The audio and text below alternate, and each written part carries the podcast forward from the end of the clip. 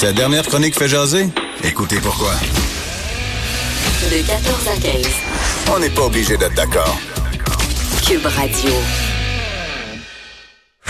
C'est pas facile d'être une femme aux États-Unis en ce moment. Après la Géorgie, là, c'est le Sénat de l'État de l'Alabama qui a adopté hier un projet de loi sur l'avortement. C'est quasiment une interdiction totale. Même si vous vous faites violer, même si votre père vous viole et que vous tombez enceinte, en Alabama, si le projet de loi passe, vous ne pourrez pas vous faire avorter. Alors, je veux pas faire de comparaison boiteuse, là, mais la servante écarlate est pas loin. Si vous avez suivi la série euh, télé tirée du livre de Margaret Atwood, là où on vit dans une simili-dictature où le corps des femmes appartient à l'État, ben ça, ça recommence à ressembler un petit peu à ça. On va en parler avec Luc Laliberté, qui est spécialiste de la politique américaine et qui est professeur d'histoire au Cégep Garneau à Québec. Bonjour Luc, comment vas-tu? Ça fait longtemps qu'on s'est pas jasé, toi et moi. C'est vrai, Sophie, bien content de bien content de te retrouver. Je vais très bien. J'espère qu'il en va de même pour toi. Oui, ça va très bien. Écoute, on se côtoyait beaucoup à une autre époque où j'officiais à une radio de Québec et toi aussi. Donc c'est très très chouette de se retrouver euh, sur les ondes de Cube. Écoute, Luc. Euh, moi, je pense que qu'on soit un homme, qu'on soit une femme, si on est préoccupé par les, droits de la personne, on ne peut que s'inquiéter de ce qui est en train de se passer aux États-Unis. Est-ce que les Américains, euh, ces États-là, l'Alabama, la Georgie, sont en train de virer sur le top, ou c'est juste une stratégie pour forcer les cours supérieures à invalider le fameux Roe versus Wade? Voilà, on est, euh, ce sont vraiment les deux angles et on le joue vraiment de, de deux façons. Euh, puis on, va revenir bien sûr sur, l'Alabama puis la Georgie, là, qui ce sont les deux derniers États à avoir légiféré. Euh, c'est un mouvement qui est vraiment présent là, dans 28 des 50 États américains dans la dernière année.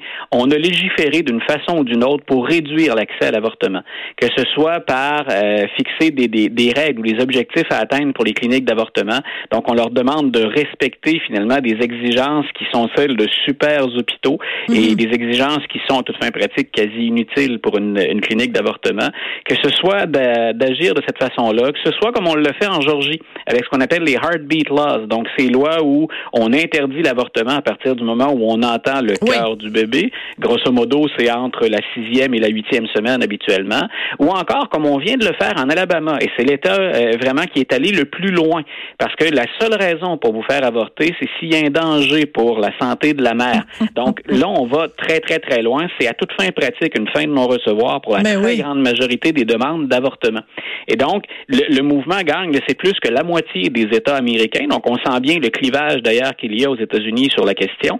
Moi, je me souviens pas, ça fait entre 25 et 30 ans que j'enseigne et que je commente la politique et l'histoire américaine. Oui. Je me souviens pas d'une période aussi intense de, de, oui, tout à fait. Et en Alabama, c'est très clair que, bien sûr, on le voulait pour l'État de l'Alabama. On avait auparavant légiféré sur des exigences.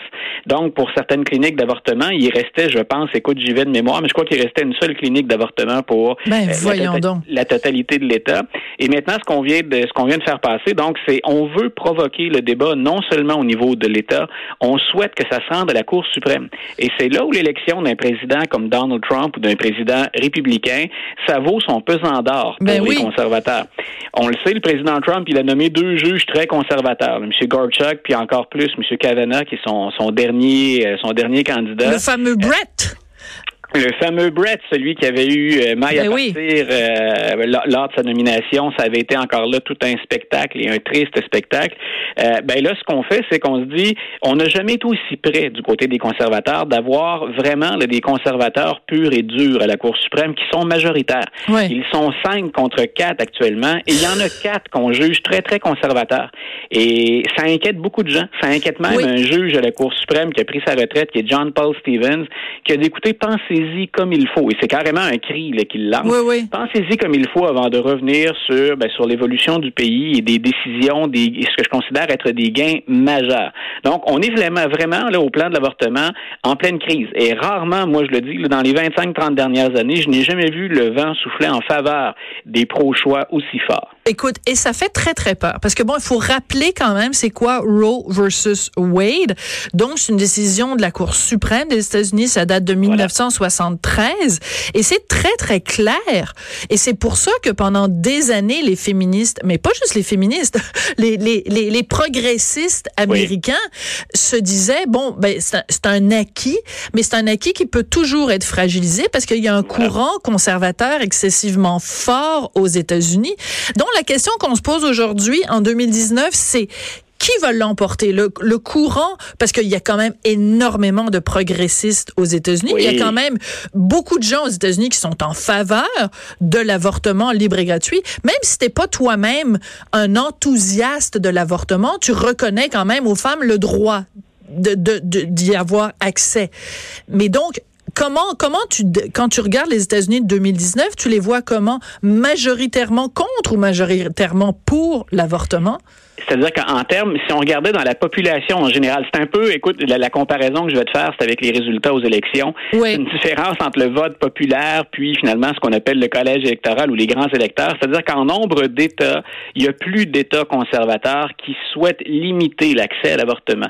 Mais si on parlait de, de, de gens de tête de pipe dans la population américaine, il y a beaucoup plus de gens en faveur de l'avortement. Mais quand on répartit ça sur la carte, ben on a ce fameux clivage, hein, les États plus progressistes souvent sur les côtes, mm. souvent au nord, un peu autour des Grands Lacs, et tout le centre et une bonne partie du sud du pays où on est demeuré très, très conservateur. Donc, c'est cette question-là, c'est un indicateur. Elle est révélatrice de beaucoup de tensions dans la société américaine. Puis, c'est vrai depuis les années 90, le, on remonte à Bill Clinton à peu près. Oui. Est-ce que tu dirais que euh, parce que bon, euh, quand on regarde les États-Unis, quand on regarde mettons les médias, les médias aux États-Unis sont quand même pas mal plus à gauche qu'à droite là. Donc quand il arrive des affaires comme ça, là, ce qui vient d'arriver euh, en Alabama, ben j'imagine le New York Times, j'imagine quand même les grands médias américains, CNN, bon Fox News, je pense qu'on sait à peu près en gros quel genre de position ils vont prendre, ils sont beaucoup plus évidemment conservateurs, beaucoup plus de droite, beaucoup plus pro-Trump. Mais, mais quand même, est-ce que les médias vont pouvoir suffisamment euh, donner la parole à des groupes de femmes pour alerter l'opinion? C'est excessivement grave ce qui est en train de se passer en ce moment. Oui, puis écoute, on, s'amuse souvent, puis on, écoute, je, plaide coupable. On fait parfois dans la caricature pour les médias américains. Ils sont plus impliqués politiquement. Ils affichent plus ouvertement leurs couleurs que nous, on va le faire ici globalement ou en général. Mais même au sein de Fox News, ce que j'ai remarqué, c'est que jusqu'à maintenant, la, la, la, guerre au sujet de l'avortement. D'ailleurs, tu référais à, Roe, versus, Wade. Ce que ça dit, grosso modo, c'est que ça met en place le 14e amendement. Puis on dit, bon, on peut pas empêcher une femme de recourir à l'avortement, mais et c'est important parce que ça, on y réfère moins quand on parle de Roe versus Wade, mais on peut jouer sur les conditions d'accès à l'avortement.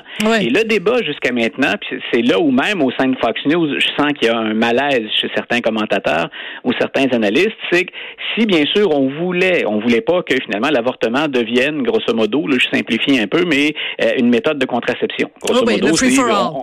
On, voulait éviter le free for all. Oui. C'est ça. Donc, voilà, justement, habituellement, le débat, il se faisait sur quelles sont les conditions d'accès à l'avortement. Mhm. On allait jouer sur la prévention. Mais là, quand on attaque le fondement de Roe versus Wade, quand on attaque le 14e amendement, c'est de ça dont il est question. Là, je sens que même chez les conservateurs, euh, il y a une cloche qui sonne. les conservateurs sont pas tous, entre guillemets, des extrémistes. Tout comme on n'est pas non plus du côté progressiste à un accès à l'avortement sans regard à quoi que ce soit. Là, c'est pas tout le monde qui, qui entre là-dedans sans avoir à réfléchir. Là, entre les extrêmes, il y a beaucoup de nuances. Et même au sein de Fox News, je le sens. Et je pense qu'on va donner beaucoup oui, et je pense qu'on va donner beaucoup la parole aux femmes, surtout que l'élection de 2020 s'en vient à grands pas. Et c'est un sujet qui va être incontournable pendant l'élection. Et on sait à quel point le vote des femmes est important pour les démocrates. Ils doivent le faire sortir. Mais les républicains ne peuvent pas non plus bouder cet électorat-là. Donc, j'ai hâte de voir comment on va le jouer. C'est toujours plus exposé et explosif en campagne électorale parce que c'est très démagogique.